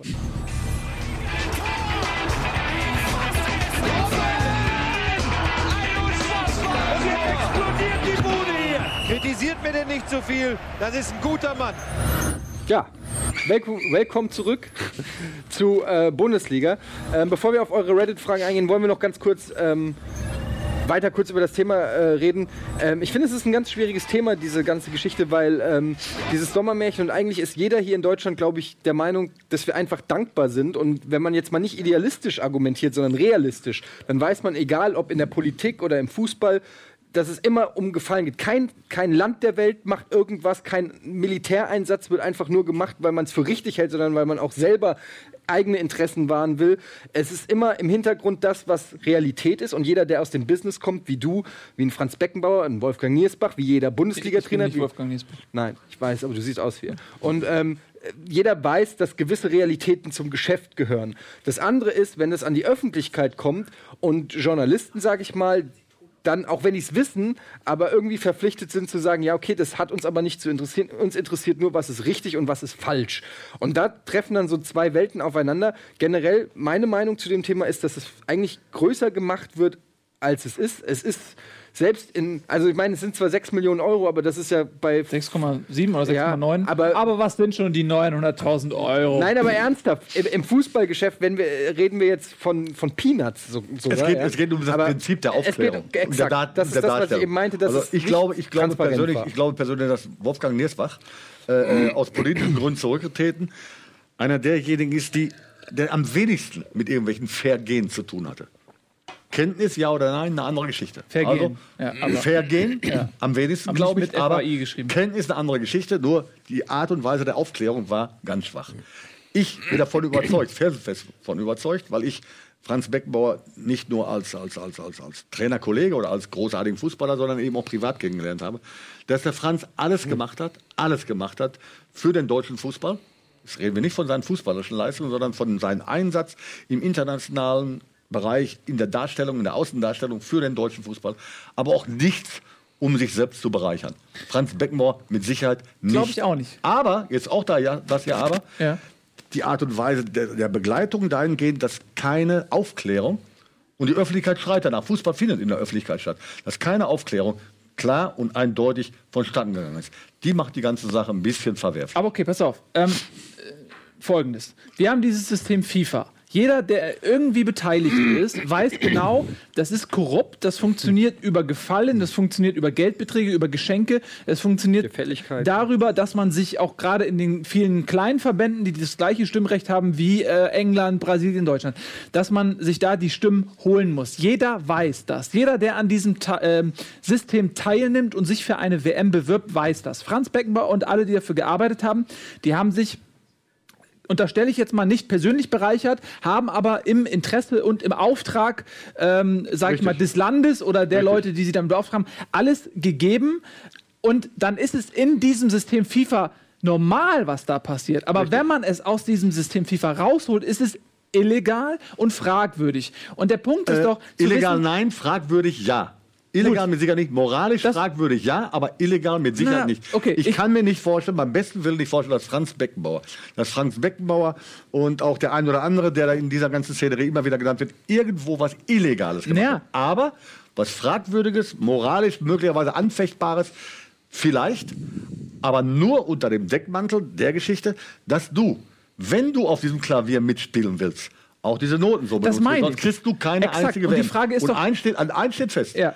All die, wie es auch immer zustande gekommen ist, ich wiederhole mich da nochmal, ich glaube nicht an illegale Sachen, aber all die, die jetzt den Finger hochheben, haben ein Recht dazu, weil sie nicht richtig aufgeklärt wurden. Aber all die, die sich jetzt auch aufregen, haben allesamt, wir alle zusammen, ein sogenanntes oder auch Fußballmärchen oder ein Sommermärchen dahingehend, nicht vom Sportlichen her, habe ich es zum Beispiel ganz anders gesehen, aber ein Sommermärchen äh, erleben dürfen, begleitet durch ein Traumwetter, über die ganze WM, in der Deutschland sein wahres, sein richtiges, sein gutes Gesicht der hat. Wert- Da, ganz da kurz kann aber zeigen- Franz Beckenbauer zeigen- nichts für, für das Wetter. Habe ich ja nicht gesagt. Na, na, Eine der wenigen Dinge. Aber Franz Beckenbauer konnte auch nicht unbedingt dafür, dass die Deutschen sich so positiv nach außen verkauft haben. Er konnte aber dafür, dass diese WM die Möglichkeit, die Bühne darstellt, äh, da war, um sich so darzustellen. Aber nochmal, lass uns einen Schritt zurückgehen. Peter. Und, und nochmal ganz kurz äh, nochmal über, über die Vergabe und das System reden. Ist es naiv zu sagen, wenn man ähm, sich für eine WM bewirbt und man merkt, das ist hier, geht nicht mit rechten Dingen zu, man, man kann gar nicht anders erfolgreich sein, außer, sag ich mal, äh, die moralischen Grenzen sehr zu dehnen. Ist es dann nicht auch eine Option zu sagen, liebes deutsches Volk, wir haben versucht, die WM hierher zu holen. Wir sind dabei auf Widerstände gestoßen, die zu überspringen uns eine Dehnung der Moral abfordert, die wir nicht bereit sind zu geben. Wir würden sie gern hierher holen, aber unter diesen Umständen können wir es nicht machen. Und dann hätte man doch vielleicht schon 15 Jahre früher die Machenschaften der FIFA auch offenlegen können und hätte der Öffentlichkeit die Chance gegeben zu sagen, ja, okay, wir nehmen daran teil oder nee, daran, das boykottieren wir. Weil was mir wirklich fehlt, ist auch eine Einheitlichkeit, dass man zum Beispiel, wenn die europäischen Verbände sagen, wir ziehen uns raus, wir nehmen nicht mehr an der Weltmeisterschaft teil, dann ist die Weltmeisterschaft tot. Richtig. Aber sowas wird ja nicht mal in Erwägung gezogen. Na klar, warum? Weil wirtschaftliche Interessen von ganz anderen Seiten noch dazukommen. Das hat nichts mit Bebauung von irgendwelchen oder mit Neubauten von irgendwelchen Stadien zu tun, nicht alleine, sondern es geht weiter mit, mit, mit, mit Ansprüchen von Nike, von Adidas, von irgendwelchen Großsponsoren für die WM und so weiter. Das ist ein wirtschaftliches Unternehmen in einer Größenordnung, die man sich normalerweise gar nicht Von vorstellen der ganzen Gastronomie, Merchandise, alles, alles kommen so viele Sachen. Das sind zusammen. Wahnsinnsbetriebe. Wenn man konsequent wäre, wirklich konsequent wäre, ja, dann kommt man wieder zu der alten Form zurück, der WM-Bewerbung. Nur diese alte Form, die kennen wir alle gar nicht. Wir War die denn besser? Die kennen wir alle gar nicht. Denn das, was da gelaufen ist, das ist doch spätestens erst dann in Frage gestellt worden oder rausgekommen, als jeder wunderte, warum kriegt Südafrika unter den Bedingungen, die da in Südafrika vorherrschen, warum kriegen die eine WM? Warum ein Land stürzt sich mehr oder weniger in, in Steuerschulden ohne Ende, um neue Stadien zu bauen, die ein halbes Jahr nach der WM wieder abgerissen werden. Brasilien auch. Im Dschungel steht ein Stadion. Äh, ge- ja, das war danach. Das war danach. Aber ja. da spätestens hätte jeder angefangen zu überlegen. Und so weiter und so weiter. Also es ist irgendwann mal leider damit angefangen. Aber anderes Beispiel, um die Frage nochmal aufzuwerfen, ob es früher überhaupt besser war. Bundesliga-Gründung. Ähm, da gab es äh, 18 Vereine, die eine Einladung bekommen haben. Unter anderem Eintracht Braunschweig wurde Werder Bremen vorgezogen. Damals ging es ja auch so ein bisschen um eine geografische Ausgeglichenheit und äh, man konnte jetzt nicht mit dem HSV, Werder Bremen, Eintracht Braunschweig und so weiter äh, 20 Nordvereine rein. Ja, der Schlüssel war erstmal der, der Nein, jeweiligen Regionalliga musstest du gewissermaßen über eine gewisse Zeit die, die Anzahl von Punkten oder Tabellen. aber da gibt es ja auch eine Episode, Eintracht Dann- Braunschweig ja, ist oder, in die Bundesliga Oder gekommen. Hamburg 07 und Meidricher Spielverein. So, die aber das lief ja auch nicht alles, sag ich mal, ähm, moralisch da, einwandfrei. Auch da haben Funktionäre schon an eigenartigen Rädern gedreht. Ja. Aber es war nicht unbedingt mit Bestechung, mit Bestechung in einen, äh, äh, einen Topf zu werfen. War mir sicher nicht richtig. Dass da äußerst subjektive Meinungen teilweise dafür geführt, dazu geführt haben, dass der ein oder andere Verein berücksichtigt wurde oder eben auch nicht. Dass auch selbst da schon wirtschaftliche Grundinteressen wichtig waren. Ansonsten wäre die Bundesliga gar nicht entstanden. Um den deutschen Fußball überhaupt konkurrenzfähig, vor allen Dingen Richtung England zu machen, dann über Italien gehen und so weiter. Wir waren ja ganz weit hinten. Von unseren Strukturen her, mit den damaligen Oberligen, die wir da hatten als höchste Spielklasse, waren wir ganz weit hinten. Richtig professionellen Fußball, es waren Semi-Profis, wie man sich dann am- damals nannte, hatten aber keine Möglichkeit, auch im Weltkonzern des großen Fußballs mitzuspielen. 54, das war eine Ausnahme. Aber eine Ausnahme nur deshalb, weil da bis auf die Ungarn, die staatlich geführt wurden, alle anderen Nationen, auch bis auf die Engländer, die nicht so erfolgreich waren, einen, einen, einen äh, Semi-Professionalismus hatten. Deswegen konnten wir da eben noch Weltmeister werden. Aber danach musste sich was ändern. Und das ist geändert worden, wie ich vorhin schon mal sagte, durch den Präsidenten des 1. FC Köln mit sehr, sehr großen wirtschaftlichen Möglichkeiten, die der 1. FC Köln damals hatte. Der erste Verein, der ein großes clubeigenes Gelände hatte zum Beispiel, um das Geisbockheim herum und so weiter. Und mit diesen wirtschaftlichen Interessen und Durchführbarkeiten hat der 1. FC Köln diese Bundesliga durch Franz Krämer ins Leben gerufen. Und erst mit der Bundesliga ist der deutsche Fußball international auf allen Ebenen konkurrenzfähig geworden. Da würde ich gerne mal äh, das Thema einhaken äh, mit dem Thema Einhaken, was du auch schon vorhin angesprochen hast, dass man vor der Saison schon weiß, Bayern und äh, der halbe Verein war wahrscheinlich Dortmund oder Wolfsburg, ähm, haben die Chance. Ähm, wie siehst du das? Äh, diese Bruchhagen zum Beispiel hat es ja auch immer äh, gebetsmühlenartig wiederholt, dass diese Schere auseinandergeht, weil die reichen Vereine, die Champions League Vereine werden immer reicher, weil solche horrenden Summen ausgeschüttet werden in der Champions League, dass sie sich am Spielermarkt so bedienen können, der ihnen wiederum die Champions League Plätze sichert, wodurch sie wieder mehr Geld kriegen und die Vereine, ähm, die es nicht in die Champions League schaffen, nähern sich immer mehr an. Selbst die Euroleague ist verhältnismäßig äh, bescheiden ausgestattet finanziell ähm, verglichen mit der Champions League. Das heißt, selbst wenn du einmal heute Euroleague spielst, heißt das im Prinzip noch gar nichts. Du kannst nicht die, den Etat so weit hochschrauben, dass es dir viele Möglichkeiten gibt. Man sieht es immer wieder, stoßen Vereine mal vielleicht Ausstecher, vielleicht dieses Mal Hertha, letzte Saison war es Augsburg, dann war es mal die Eintracht. Ich habe es auch mit Ne? Bochum erlebt. Genau, du mit Bochum. Also es gibt immer mal diese Ausstecher, aber keiner kann sich wirklich langfristig da halten. Ähm, wie siehst du da die Entwicklung auch äh, dahingehend, dass es immer langweiliger wird, dass keiner mehr sagt, Äh, ich will Meister werden, weil ich, ich es ist ja immer noch ein sportlicher ich- Wettbewerb. Ich, ich, ich gehe davon Eigentlich. aus, ich uminterpretiere die ganze Angelegenheit dahingehend, dass ich schon des Öfteren dadurch auch ordentlich auf die Fresse gekriegt, gesagt habe, mit Saarbrücken aufgestiegen, mit Bochum aufgestiegen, äh, damals gut mit Schalke 04, da waren wir im Begriff aufzusteigen, aber da durfte ich ja nachher nicht mehr mitmachen. Aber ich habe gesagt, direkt nach dem Aufstieg, äh, ihr Ziel. Das ist die dümmste Frage, die ich haben kann. Logischerweise als Aufsteiger kann ich nur ein Ziel haben, eigentlich, ja, und zwar das, ich möchte die Liga erhalten. Aber als Fußballer, als Trainer, will ich jedes Spiel gewinnen. Und wenn ich jedes Spiel gewinne, wäre ich deutscher Meister. Und wenn ich in einer Liga mit Bayern München spiele, dann möchte ich das gleiche Ziel auch formulieren können. Weiß allerdings, dass es gar nicht kann. Solange ein Verein, und äh, äh, das ist ihnen nicht geschenkt worden, sondern hat sich was entwickelt bei Bayern München. Der Vergleich Bayern München 60 München ist eigentlich der beste, den man überhaupt diesbezüglich mal ranführen kann. Äh, die Schere ist in Bezug auf Bayern München so weit rausgeschwappt, aufgrund von überragenden Leistungen und der Dazugehörigkeit, resultierend aus den überragenden Leistungen, äh, fortwährend äh, in, der, in der Champions League oder auf höchstem internationalen Niveau, dass Bayern München eigentlich, eigentlich nicht mehr einzuholen ist. In den nächsten Jahren ist die Meisterschaft eigentlich schon vergeben. Jetzt kommen Vereine, Aktiengesellschaften wie Borussia Dortmund dahinter, dann äh, die, die sogenannten oder auch Werk, Werksclubs oder sind eben Werksclubs mit, mit, VfL Wolfsburg, V, äh, Wolfsburg und, und, und bei, Leipzig. bei Bayer Leverkusen. Leipzig wird irgendwann auch, das kann man nicht aufhalten, in der, ersten, nicht in der so. ersten Liga auftauchen. Das werden dann die Vereine sein, die hinter Bayern München herlaufen. Diesen Vorsprung kann man normalerweise auch viel, viel Know-how dazu gehört, nicht aufholen. Aber diese Vereine werden dann den zweiten, dritten, vierten Champions League Platz ausspielen. Und dann kommt der Punkt, in der für mich persönlich die ganze Liga sich verwässert darstellt. Deshalb, weil der Meister steht fest. Und wenn sich die normale Entwicklung weiter und die Schere weiterhin so auseinanderdriftet wie im Augenblick, werden die nächsten vier Plätze auch klar sein. Das heißt, Und vor allen Der Dingen für Vereine klar sein, die wahrscheinlich nicht mal eine besonders große Fanbase haben.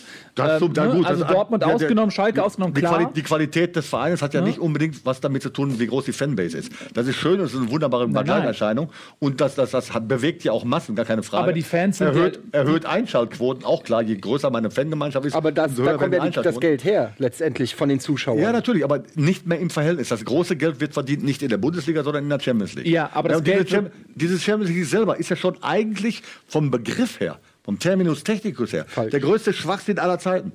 Der wahre, der wahre, äh, das wahre Ausspiel eines Europa-Champions, nennen wir es mal so, das war der damalige Europapokal der Landesmeister, in dem nur alle Landesmeister teilnehmen konnten Ja. und der auch durchaus mal vorgekommen ist, dass in der ersten Runde Bayern München gegen AC Milan von mir aus gespielt hat. So ein richtiges Turnier im Es war ein Prinzip, richtiges Ding, ja genau. Alle waren beteiligt und jeder konnte gegen jeden in der ersten Runde kommen und konnte sich dann eben durchsetzen, wenn er die Qualität hat und das Glück hatte. Ja, war- war bis Ende der findet 80er, aber, Anfang der jetzt, 90er so. Jetzt ist aber die Möglichkeit gegeben, das muss man sich mal vorstellen, von daher eine reine Geldbeschaffungsmaßnahme, dass der Tabellenvierte Vierte irgendeines Landes, ja, zum Beispiel unser Tabellenvierte, kann Europameister werden, der Vereinsmannschaften. Das ist wohl ein Unding, ein absolutes Unding. So, und wenn ich das auf die Liga beziehe, weiß ich doch, dass ich mich in der Liga selber mit den Geldern nicht bekomme, ausklammer. Zum Positiven für die Vereine, die damit zu tun haben, die die Gelder sich erspielen, erwirtschaftlicht erarbeitet haben, aber zum Nachteil aller anderen Vereine, denn die können da oben gar nicht mehr drankommen. Im Augenblick sieht es für mich persönlich so aus, der Kampf um die Plätze der Champions League ist noch relativ interessant, weil es sechs Mannschaften sind, die um diese Champions League Plätze mitspielen können. Um die Qualifikation. Der, der Meistertitel, also kein Vorwurf an Bayern, die sind die Besten, ist, wenn die keine Fehler machen, und ich glaube nicht, dass sie Fehler machen, in den nächsten Jahren für Bayern München vergeben. Da kann man Vereinsbrillen aufhaben, wie man will. Es ist so. Und jetzt kommt das Traurige in der Gesamtentwicklung. Die Europa League gerade so dargestellt, wenn sie nicht eine Aufstockung erfährt, die wirtschaftlich vonnöten wäre, um die Schere nicht noch größer werden zu lassen, sportlich aber für mich persönlich eine Katastrophe darstellt. Denn was sagt das aus, wenn der Tabellenzehnte irgendwo möglicherweise irgendwann mal neben dem Pokalsieger, der hat ja auch noch die Berechtigung in der Europa League rumläuft, dann haben wir aber ein Ding, dass alle anderen Mannschaften plötzlich nur noch um den Klassenerhalt spielen. Und das mit Möglichkeiten. Das haben wir ja die- fast jetzt schon. Ja, ja. Ja, jetzt gibt es da noch ein bisschen Tendenzen. Der eine oder andere Verein ist ja froh. Die Eintracht, habe ich gehört, endlich mal wieder europäisch dabei zu sein in der Europa League. Könnte man zufrieden mit sein. Ja, verstehen wieder richtig. Aber das kann doch das Ding einer Liga nicht sein. Dann haben wir nämlich irgendwann Verhältnisse wie zum Beispiel in der Premier League in Scotland. Das, gut, die Rangers kommen wieder zurück. Im nächsten, vielleicht im übernächsten Jahr.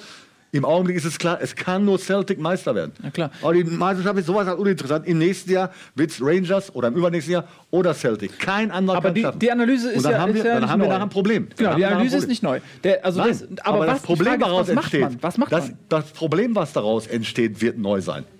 Man muss ganz schnell diesbezüglich einen anderen Schlüssel finden. Und hat Herbert Bruchhagen und der leider schon verstorbene Präsident Altegör vom VfL Bochum immer wieder federführend mit dem einen oder anderen, der Unterstützung gegeben hat, mit den dazugehörigen Großen gesprochen, dass der Verteilerschlüssel in Bezug auf die Gesamtgelder anders sein muss, sodass noch innerhalb der Bundesliga selber ein Wettbewerb besteht dass einige positionelle Vorteile da sind oder im Augenblick wirtschaftliche Vorteile von Bayern München durch den Standort und durch die Vergangenheit da ist. Vollkommen klar. Aber Fernsehgelder, Gesamtinteressenslage, also demzufolge, die sich in den Fernsehgeldern ja dahingehend zurück oder niederschlagen kann, indem die Quoten, je nachdem, wie groß die Fanschaft ist, sich niederschlagen und ausdrücken, die müssen anders verteilt werden. Ansonsten haben wir irgendwo das Problem, dass die Liga bis auf Meisterschaft uninteressant wird.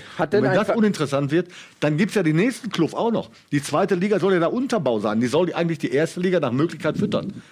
Wird aber nicht mehr der Fall sein, weil der Unterschied zwischen erster und zweiter Liga immer größer wird. Mhm. Das heißt, ich muss doch irgendwann, obwohl das Geld gar nicht mehr vorhanden ist, mir aus dem Ausland Spieler verpflichten, um die Gesamtqualität in der Bundesliga gleichzuhalten. Aber das kann nicht sein. Hat ein Verein wie Bayern München überhaupt ein Interesse daran?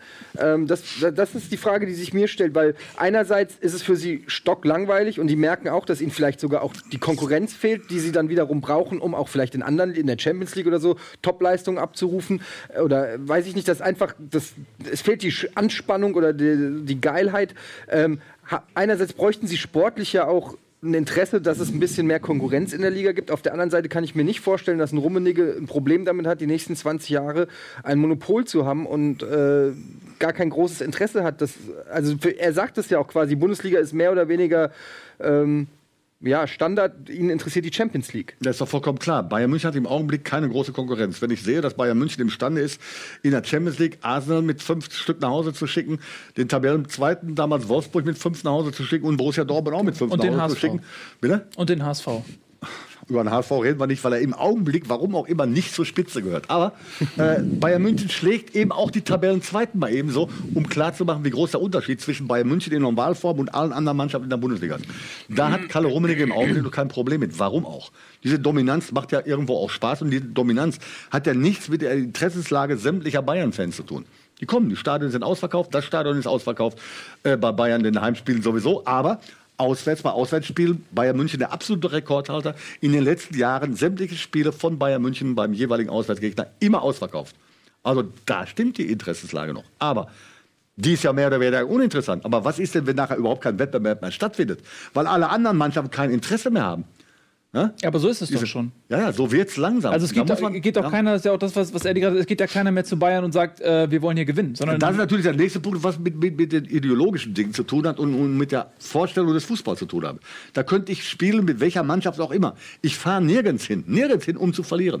Und wenn ich da den einen oder anderen Kollegen mir im Vorfeld zu einem Spiel, wofür ich internes Verständnis hätte, aber extern niemals, höre, ja, da werde ich rotieren lassen, obwohl grundvolle Rotation überhaupt nicht gegeben, weil wir da sowieso nicht gewinnen können. Was ist das für eine Einstellung?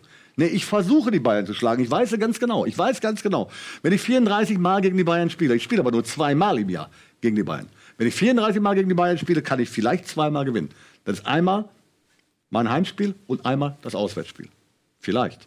Da muss Wahrscheinlich aber auch- aber ich muss versuchen. Ja, und es muss Aber auch ein bisschen nicht Glück versuche, wenn- Äh, dass die. Bayern vielleicht in der Champions League gerade äh, zwischen d- Müssen den beiden Achtelfinalspielen sind oder so. Es Ja? müssen mehrere Faktoren eine Rolle Ein paar spielen. Verletzte haben oder was. Ja, aber ich muss es doch versuchen. Aber mal- aber wenn ich mich hinstelle, wenn ich hinstelle mit, mit, mit, mit elf Mann hinter den Ball komme, was ja möglicherweise, je nachdem, wie ich es positioniere, ja. und, und dann. Aber, Aber das will doch auch keiner sehen. Das Der will auch Rekord, keiner sehen, wie die Bayern- Letz- Der Rekord war, glaube ich, im letzten oder vorletzten Jahr, da spielte Werder Bremen. Werder Bremen in, in ich glaube, das war das letzte Spiel von, von, von äh, Robin Dutt, spielte bei Bayern München und seit der Erfassung sämtlicher Daten erstmalig, also seit 93 erstmalig, hat Werder Bremen bei diesem Auswärtsspiel, glaube ich, eine ganze Menge kassiert. Wollen wir über die Tore nicht reden, in den Wunden nicht großartig rumwühlen. denn- na gut, du, du als HSV, okay. Aber äh, sie haben nicht ein einziges Mal aufs Tor geschossen. Ja, da wird mir schwindelig. Also wenn ich mir das vorstelle, dann kann ich noch so schlecht sein. Ich muss doch zumindest den Die Versuch Eintracht haben. hatte diverse Großchancen gegen Ja, die nee, Bayern. das stimmt. Die hatten zumindest Aber, Chancen, Ey, ja. ey, was, was klagst du denn da so, Ralf? Die Eintracht, die Eintracht hat in dem Ja, die Spiel hat Großspiele- Armin Fee großartig gemacht. In diesem Spiel gegen, gegen äh, äh, Bayern München hat Armin Fee genau die Fertigkeit und Fähigkeiten seiner Mannschaft dazu genutzt, nicht um nicht zu verlieren, sondern dazu genutzt, um die wenigen Möglichkeiten, die ich mir dann erarbeite, reinzumachen, um dieses Spiel zu gewinnen. Armin Fee ist nicht in das Spiel gegangen und wollte Schadensbegrenzung machen. Das ist nicht der Fall gewesen. Aber ich meine, du Er sagst hat ja natürlich eine, eine Ordnung gewählt, nicht unbedingt ein System, Ja. aber eine taktische Ausrichtung, die vielleicht für den Außenstehenden ein bisschen befremdlich vorkommt und sagt, ja, ist doch klar, gegen Bayern München wieder die Kiste nicht voll. Aber du Nein, aber guck sie mal, haben Möglichkeiten gehabt. Auf jeden Fall. Peter, es ist ja jetzt ja auch nicht ähm, Ziel, dass alle Mannschaften so spielen wie Eintracht Frankfurt gegen Bayern München, weil das ist Handball, wo es nur auf ein Tor geht.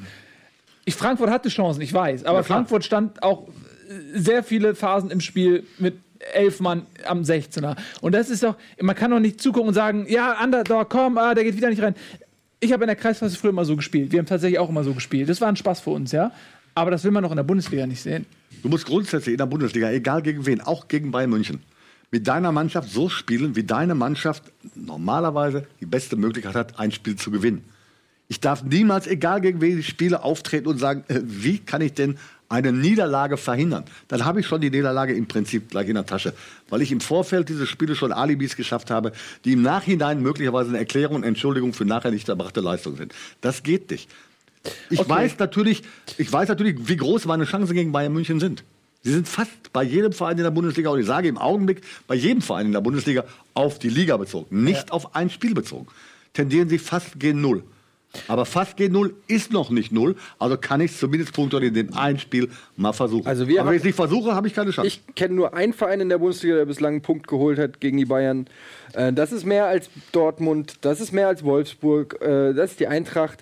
Und ich würde sagen, wir, wir kommen jetzt zu den Reddit-Fragen, weil die Zeit, wir könnten noch stundenlang Ja, über andere ist Themen reden. wirklich wahr. Aber ähm, Tobi, schön du hast jetzt die Frage. mich schön abgebürgt. Ja, muss sein, okay. weil, die Zeit tickt und wir, äh, Ja. wir wollen gleich noch mit dir den Bundesligaspieltag tippen, aber jetzt wollen wir erstmal noch ein paar Fragen aus dem Forum hören.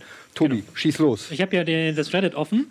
Ähm, und ich fange einfach mal ganz oben an. Ratzeputze ähm, findet es ziemlich ungewöhnlich, dass ein aktiver Trainer, also damals VfL Bochum, an Formaten wie dem Fantalk auf Sport 1 teilnimmt. Und seine Frage ist jetzt, gab es da mal Reaktionen, vielleicht sogar negative der Trainerkollegen? Äh, man muss das differenzierter sehen. Ich habe am Fan-Talk teilgenommen beim, bei, bei Sport 1, aber unter der Prämisse, der VfL Bochum war finanziell nicht so großartig aufgestellt und hat mich verpflichtet in einer Situation, in der ich mit, Sat, mit Sport 1 einen Vertrag hatte. Ich war also mehr oder weniger dazu verpflichtet, diese Sendung zu machen und habe auch nachgefragt, nachgefragt, wohlgemerkt, ob ich diese, diese, diese, diese Fan-Talk weiter nachkommen dürfe. Diese Erlaubnis habe ich von Seiten des VfL Bochum durch Herrn Phillis, den Aufsichtsrat, erhalten. Von da habe ich es weitergemacht. Aber weitergemacht habe ich es deshalb nur, weil im Fan-Talk, der genaue Betrachter weiß es, der VfL Bochum war damals in der zweiten Liga und im Fan-Talk wurde nicht einmal über die zweite Liga gesprochen, sondern nur über die erste Liga. Und wer da den Fan-Talk auch richtig verfolgt hat, der weiß, dass ich zu vielen, vielen Dingen, zu denen ich gefragt wurde, was gesagt habe, aber niemals zu irgendeinem Trainer was gesagt habe. Weder positiv noch negativ. Und von daher, bei all den Trainertagungen, die wir gemacht haben, gemeinschaftlich gemacht haben, ist nicht ein einziges Mal irgendwo auch nur ein Hauch von, von, von Negativem aufgekommen. Gut.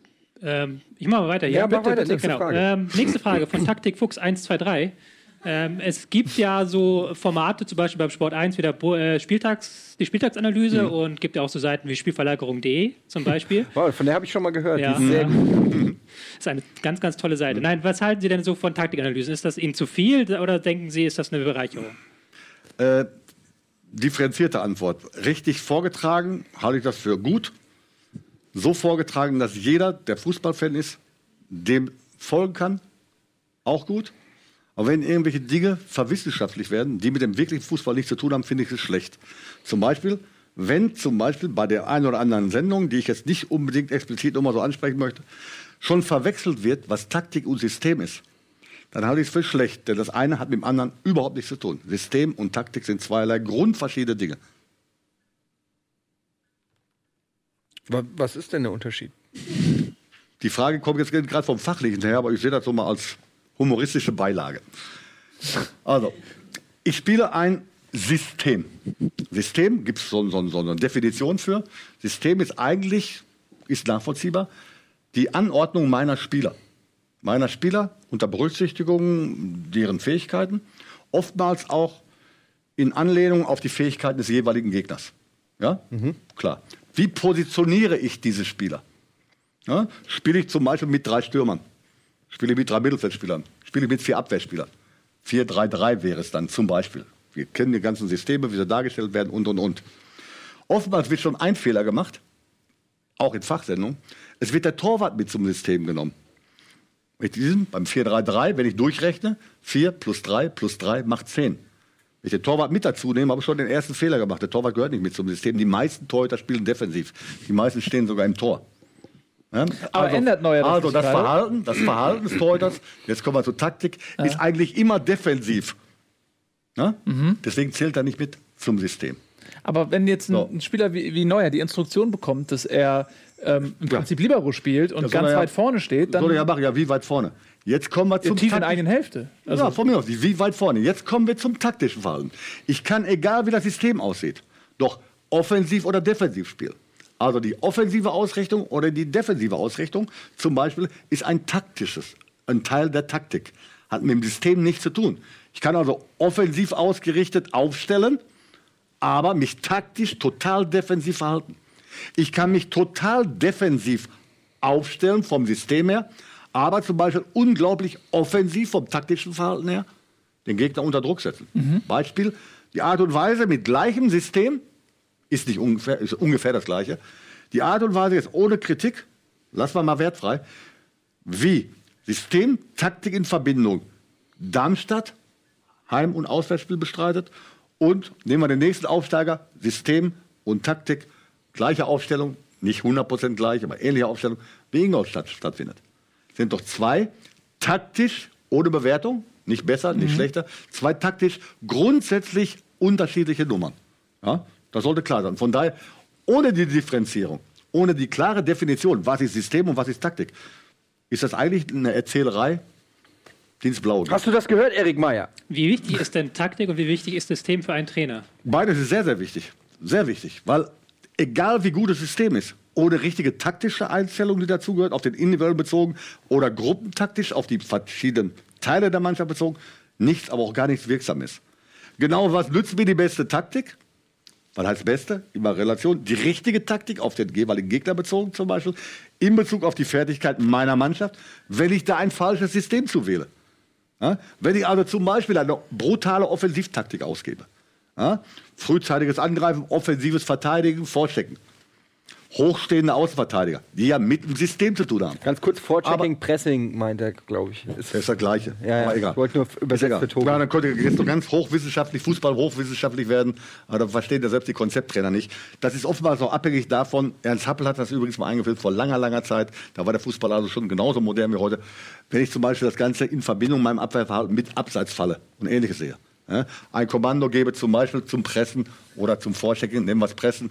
Sobald der Gegner sich mit dem Rücken zu mir stellt, einen Rückpass spielt, gehe ich drauf. Zum Beispiel. Wenn ich das mache, ja, wenn ich das mache, beide Außenverteidiger hochstehen lasse innerhalb meines Systems, so spielen lasse, was sich ja sehr gut anhört, was von vielen Vereinen auch gut gemacht wird, aber ich stelle fest, dass meine beiden Innenverteidiger, beide vielleicht Weltklasse, aber im Verhältnis zu den gegnerischen Stürmern viel zu langsam sind, dann mache ich also mit meinem taktischen Verhalten und mit meinem System einen riesengroßen Fehler.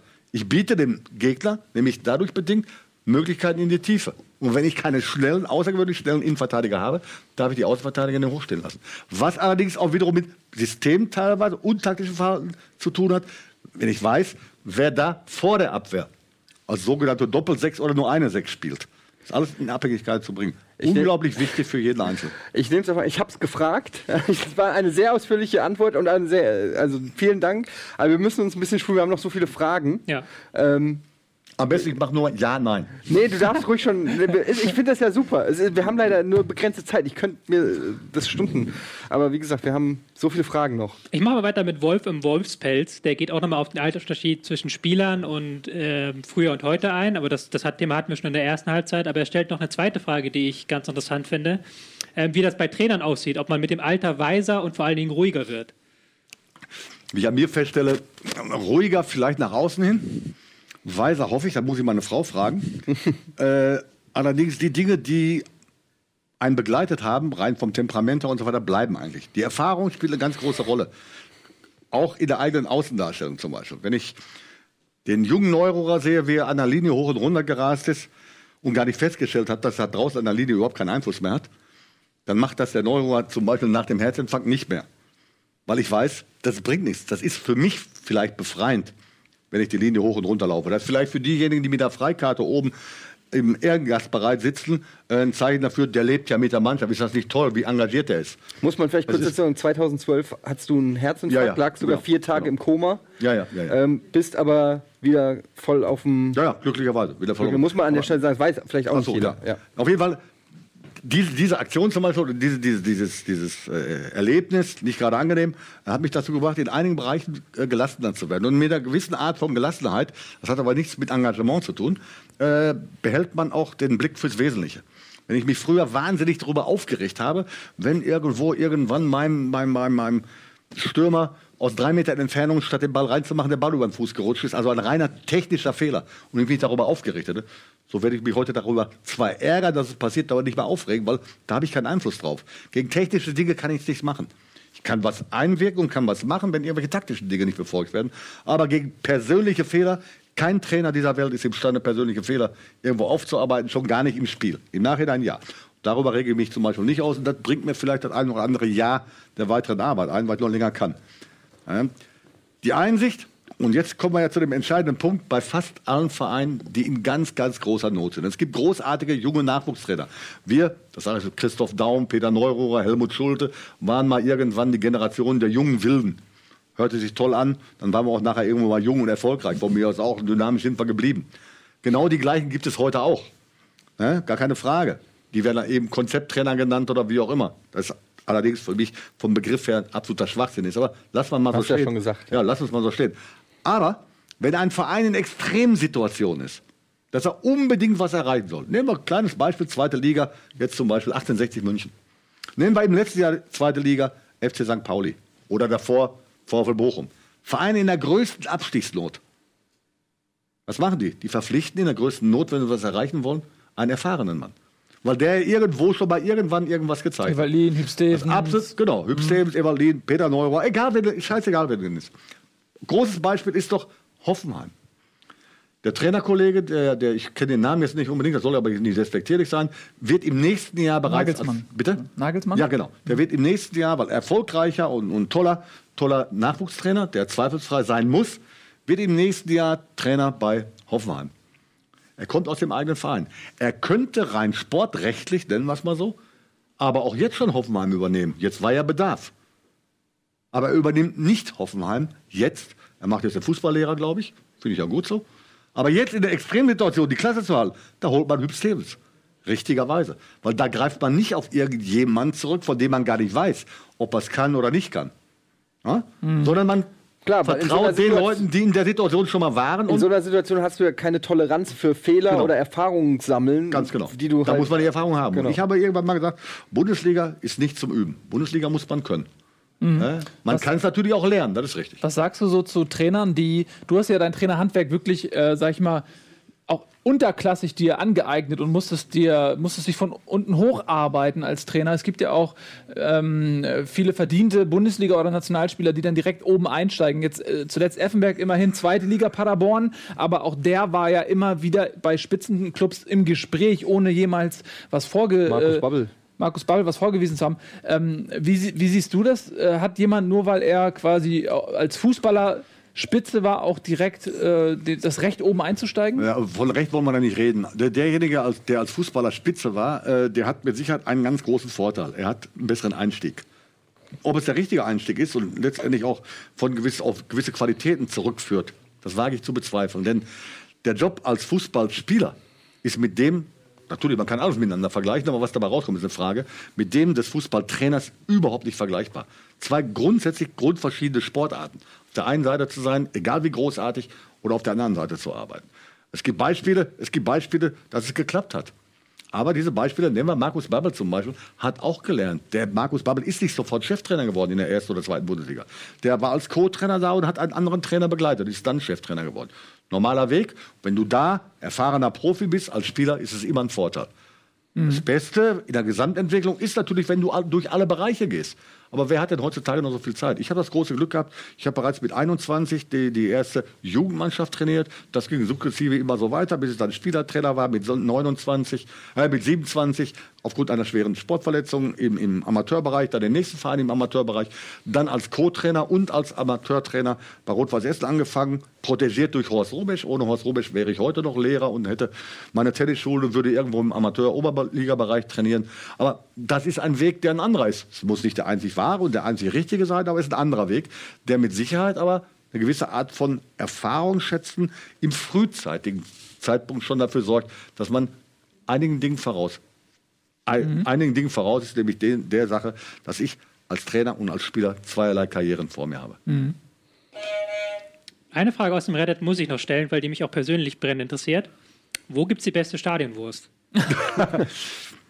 Also die, die objektiv beste, äh, nee, muss man, muss man differenzieren. Also Wattenscheid 09 hat eine überragende Currywurst, die vielleicht vergleichbar ist mit der beim MSV Duisburg. da gibt es aber Pommes Rot-Wein noch dazu. Ja?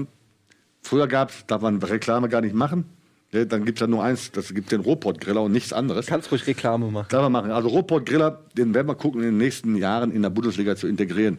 Ansonsten machen wir Sternfeldwürstchen früher auf Schalke. Ähm, Es gibt noch, es gibt noch, pass auf, ich mache jetzt eine Überleitung. Äh, neben der Würstchenbude steht immer äh, der Bierstand. Wenn man zu viel Bier trinkt, dann wird man blau. Ähm, Farbe blau. Das ist die Überleitung. Das ist die Überleitung. Tada! Aber mal gut. Farbe blau. Das, äh, das- Es gibt eine lustige äh, Episode, ähm, die musst du uns noch mal erzählen. Du bist irgendwann mal mit einem Blaulicht auf dem Autodach durch die Gegend gebrettert, weil du irgendwie zu spät kamst oder was? Nein, nein, nein, nein. Was, nein, was nein, ist da passiert? Also das, das wäre ein Schwachsinn rein vom Didaktischen her von mir. Äh, ich mach doch kein Blaulicht irgendwo drauf, weil ich zu spät gekommen bin, sondern ich mache doch höchstens ein Blaulicht oben auf meinen Wagen, um nicht zu spät zu kommen. Ja. das war der Fall. Das ist ein- wir ganz spielten- anderes wir, Licht. Ja, ganz anders. äh, wir, spielten, wir spielten mit dem VfL Bochum äh, gegen Standard Lüttich an einem Abend, wochentags äh, im Europapokal. Sind äußerst unglücklich äh, ausgeschieden. Ich bin übrigens der Trainer, der im Europapokal im internationalen Bereich ungeschlagen bin. Oh. Ich habe auch noch kein Spiel gewonnen. Ich habe zwei Spiele gemacht und beide waren wir leider unentschieden und sind ausgeschieden. Immerhin. Und ich habe von einer, von einer äh, äh, Polizei, mir befreundeten Polizei, na gut, na ja gut, äh, ein Blaulicht erhalten. Ein Blaulicht erhalten deshalb, weil ich aus dem Ruhrpott kommend von Gelsenkirchen-Bur nach, nach, äh, nach Bochum fahrend des Öfteren mal mit einem Stau konfrontiert wurde. Und zum damaligen Zeitpunkt, als ich dieses Blaulicht bekommen habe, äh, liefen so ein paar Geisteskranke rum in einer Fanszene, die ich jetzt nicht unbedingt beschreiben möchte. Die haben Morddrohungen ausgesprochen. Und von daher, Blaulicht war okay und darüber hinaus noch andere Sachen, spielt jetzt aber auch keine Rolle. Und richtig, ich fahre ich fahr, äh, los zum Training am nächsten Tag nach diesem frustrierenden Erlebnis Europapokal. Und äh, der Hals war dick, der Hals wurde immer noch dicker, als ich plötzlich da gesehen habe. Ich komme zu spät zum Training, muss also pro Minute, die ich zu spät komme, auch noch äh, 10 Euro bezahlen. Da dachte ich mir, scheiß was drauf, ich mache oben ein Blaulicht drauf. Und wunderbar, wie geschah mir dann so wunderbar. Die Straße öffnete sich, ich konnte durchfahren. Der Stau war da, die Polizisten, die am Rand standen, haben noch freundlich gewunken. Die haben wahrscheinlich geglaubt, dass ich, dass ich von der SEK war. War ich natürlich nicht. Und irgendwo, ich habe es auch nur vergessen. Ich habe es nur vergessen. Was war für ein wieder rein. Auto, musst du dazu sagen? Ihr kannst du ruhig sagen. Ja, war, war mein Porsche Cayenne drin. ja, und, Von äh, der Polizei! Ja, ja. Porsche Cayenne! ja, der war Die geliehen. Polizei ist Der war, Sportwagen-Fan. der war, der war geliehen. Äh, ist egal. Und äh, äh, dann fuhr irgend so Hammerwerfer immer weiter, immer weiter, immer ein Stückchen näher an mich hinten ran. Und ich habe das Blaulicht immer noch drauf gelassen. Als er mich dann registriert hat, dachte er auch, oh Moment mal eben, das ist nicht Neuro, das ist Polizei. Abstand. Wunderbar, ich konnte also durchfahren und wäre pünktlich zum Training gekommen. Hab also dieses Blaulicht schon total vergessen und fahre auf eine Ampel kurz vorm Großstadion zu. An dieser Ampel stehen, schätze ich mal, 30 Autos. Die sehen mich von hinten kommen mit meinem Blaulicht. Ampel war rot und sie macht natürlich Platz. Sehr freundlich von denen, dass sie Platz gemacht haben. Und dachte mir, ja gut, wenn das immer so ist, dann, dann fährst du mal durch. Bin ich also über die rote Ampel gefahren, habe aber leider, leider äh, übersehen, dass rechts an der Ampel Polizei stand. Ja. Die dann hinter mir hergefahren ist und, und ich auf den Parkplatz vom VfL Bochum, auf meinen festen Parkplatz, meinen Wagen hingestellt, eine Glasfensterscheibe. Äh, Scheibe, 500 Meter hoch, das Stadioncenter vom VfL Bochum, wie ein großer Spiegel, signalisierte mir, oh, Moment mal eben, oben auf deinem Dach, ich gucke in meinen Rückspiegel, gucke nach vorne, da ist das Blaulicht, das geht immer noch. Und in meinem Rückspiegel sehe ich hinter mir die Polizei. Na, herzlichen Glückwunsch. Tatsache war die, dass ich bezahlt habe, Strafe bezahlt habe. Was zahlt man da? Dass ich 20 Euro waren es damals. Billiger, billiger als zu spät zu kommen zum Training. Ich sage Ganz genau, Blaulicht. ganz genau. Let's Ja, das war eine gute Nummer, klar. Nur ich konnte danach das Blaulicht nie wieder gebrauchen, weil das sich so rumgesprochen hat. Ich habe es dann verschenkt. ne? Ich habe es auch nicht mehr Ja. gebraucht. Ich fahre jetzt so pünktlich. Die haben dir das nicht abgenommen. nein, nein, nein, nein, nein. Grandiose Geschichte. Wir wollen noch mal ganz zum Ende der Sendung. Wir haben nicht mehr viel Zeit, aber wir haben als Tradition bei uns bei Bundesliga tippen wir immer den nächsten Bundesligaspieltag. Ähm, du kannst ja schon mal aufrufen bei Kickte, weil ich kenne jetzt natürlich die Partien nicht auswendig. Das ist übrigens die aktuelle Tabelle, so wie sie sich momentan natürlich noch nicht so schrecklich aussagekräftig. Du hast äh, Nee, hast du, nee, haben wir vorhin drüber gesprochen. Wen tippst du jetzt einfach mal so? Du, du bist natürlich kein Prophet, aber so, wenn du tippst, wer steigt ab? Nee, würde ich grundsätzlich nicht sagen. Nee? Nein, nein. Wer absteigt, lassen wir mal außen vor. Es sind einige Mannschaften, denen es ganz, ganz schlecht geht, wie, wie Augsburg zum Beispiel, die am Ende mit europäischem Wettbewerb Aber das ist doch versehen. nicht die richtige Tabelle. Das- Augsburg ist doch nicht auf Platz 9. Ja, die sind an letzter Stelle leider im Augenblick. Die haben sehr, sehr schwer da unten rauszukommen und mit Sicherheit das Potenzial, wenn sie die Situation schnell einschätzen. Äh, Im letzten Jahr Europapokal und jetzt gegen den Abstieg, das ist brutal hart. Ich weiß, wovon ich rede, ist mir mit Bochum auch mal passiert. Ähnliche Strukturen, ähnliche Verhältnisse, das kann schon vorkommen. Äh, ich glaube persönlich, dass Darmstadt natürlich nur das eine Ziel hat, die Liga zu halten. Ich würde mich wahnsinnig freuen, wenn Dirk Schuster, der ja in den letzten Jahren, nicht nur in diesem Jahr, sondern in den letzten Jahren bei Darmstadt überragende Leistung als Trainer abgeliefert hat und diesen Verein toll darstellt, äh, wenn sie die Liga erhalten würden. Aber der Dirk weiß auch, das wird verdammt schwer, das ist vollkommen klar. Im Augenblick sieht es gut aus. Dann gibt es immer die wieder genannten, gut, Hoffenheim, die im letzten Jahr schon nicht so großartig waren. Dann gibt es einen Verein, darf ich ja nicht sagen, der ewig mit da unten rumhängt, obwohl er andere Ansprüche haben muss. Sag ruhig. Der aber Eintracht zweimal Frankfurt. hintereinander, zweimal hintereinander Relegation war. Ja. Äh, HSV. der HSV, der sollte jetzt mit Bruno den nächsten Schritt machen, sich endlich mal frühzeitig etablieren. Aber In den- also ich in bin ja Gefilden- skeptisch, ne? Bist du, sag mal, also wie siehst du die Ich Situation? hoffe, ich hoffe es für den HSV, weil der HSV gehört in die aber Bundesliga. äh, Gut, ni- nicht hoffen, sondern sportlich kompetent. Ähm, Sportlich kompetent ist derjenige, der im Augenblick beim HSV arbeitet. nee, nicht nee, ich meine, deine Einschätzung ist ja äh, sportlich kompetent zum HSV. Also wie siehst du die Ich habe ich hab, äh, die Einschätzung zum HSV, dass in den letzten Jahren leider viele Fehler gleichzeitig und Da, ich mich jetzt gemacht nicht äußern, wurden. du wirst vielleicht noch gebraucht beim HSV dieses Jahr.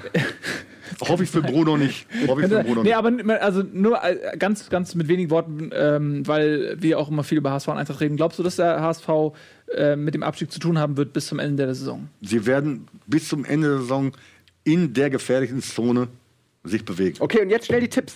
Hör auf jetzt. Jetzt machen wir die Tipps. Was denn? Das war die erste Frage. Wir haben noch drei äh, Minuten. So, okay, ganz schnell. Wir machen Speed-Tipping. Äh, es geht äh, reihum. Wir fangen an bei dir. 1-0-2 oder Ergebnis? Ergebnisse, ich sag das Spiel, äh, das Ja. Spiel, du sagst das Ergebnis und dann geht's hier so reihum. Ähm, äh, wir fangen an. Freitag HSV gegen Borussia Dortmund. 1-3. 0-2. Äh, was? 0-2. Wir hatten so. HSV äh, 0-2. Ich wollte auch 1-3 sagen, aber wir sind uns einig, zwei Tore Abstand. Ähm, 1. FC Köln, FSV Mainz 05. 1-0. 2-1. Ähm, ich sag 1-1. Ja, ich bin auch hin und her gerissen. Äh, beide sind ganz gut drauf. Ich sag auch 1-1. Ähm, Frankfurt gegen Leverkusen. 1-2. 0-2. Ich sag, äh, ich sag auch 1-2 Frank äh, Leverkusen. 3-2. Musst du sagen. Wolfsburg gegen Bremen. 2-1. 0-2. 3-1. 3-0. Stuttgart gegen Augsburg. 1-1. 1-2. 3-2. 0-0. Das glaube ich nicht. Ähm, Gladbach gegen Hannover. 1-1. 3-0. Es geht so schnell. Ähm, ich sag 3-1. Äh, Schalke gegen. Hä? Hallo, darf ich auch noch Achso, sorry, sorry, sorry, sorry. 3-0. Okay. Äh, Schalke gegen Bayern. 0-1. Mit ein bisschen Emotion. tut mir ne? in der Seele Mit ein weh, bisschen aber- Emotion, ja. 0-4. Das macht Sinn. Ähm, Das macht keinen Sinn. okay. Ich sag, äh, ich sag äh, viele Bayern kommen aus dem Länderspiel zurück 1-3. 1-4. Gut. Dann Hertha gegen Hoffenheim. 1-0. 0-0. 1-1. 0-1. Der Hüb-Effekt. Äh, Ingolstadt gegen Darmstadt, Duell der Aufsteiger. 1-0. Gehe ich mit 1-0. Mhm, hätte ich auch gesagt, sag ich auch. Sag ich auch. Echt? Alle 1-0 zum ersten Mal Wir Einigkeit, einig. Ne? Wahnsinn. Das ist doch Okay. ein, ein schönes Schlusswort, dass wir in Einigkeit diese Sendung Oder? beenden können, oder? Das finde ich super. Hatten wir das schon mal? Ich glaube nicht. Ähm, was sagt die Uhr? Abpfiff ist in wenigen Sekunden, ja? Ja, in diesem Sinne bleibt uns nur noch, noch mal uns zu bedanken bei dir, Peter, dass du da Gerne, warst. gerne. Wir könnten noch Stunden, Millionen weiterreden über so viele Sachen, aber die Zeit ist begrenzt. Schön, dass du da warst. Du kannst gerne mal wiederkommen, wenn du Lust hast. Wenn uns irgendein Wortspiel einfällt, dann können wir eine ganze Sendung darauf aufbauen. Das machen wir immer so, wenn wir coole Gäste haben, dann entwickeln wir ein Wortspiel, wie eine äh, Sendung heißen könnte. Und Pädagogik. Pädagogik, Fußballpädagogik. Ja. Pang! Die neue Sendung mit dir. Also, wunderbar. schön, dass du da warst. Vielen Ja. Dank nochmal. Dankeschön. Hat großen Super Spaß gut. gemacht. Äh, vielen Dank, Tobi. Danke. Heute war es ein bisschen äh, stiller. Bleib ruhig noch kurz sitzen. Und ähm, ja, vielen Dank fürs Einschalten. Jetzt gibt's Pokémon. Wie perfekt passt das Ja. denn? Fantastisch. Vielen Dank, macht's gut. Jo. Schönen Abend. Und Ralle Gunesch gibt's heute Abend bei Wir müssen reden. Stimmt, übrigens. Ralf ist da. Muss man Bei Gunnar. sagen. Super gut. Tschüss. Tschüss. Ich habe noch eine Frage, warum provoziert ihr mich mit, mit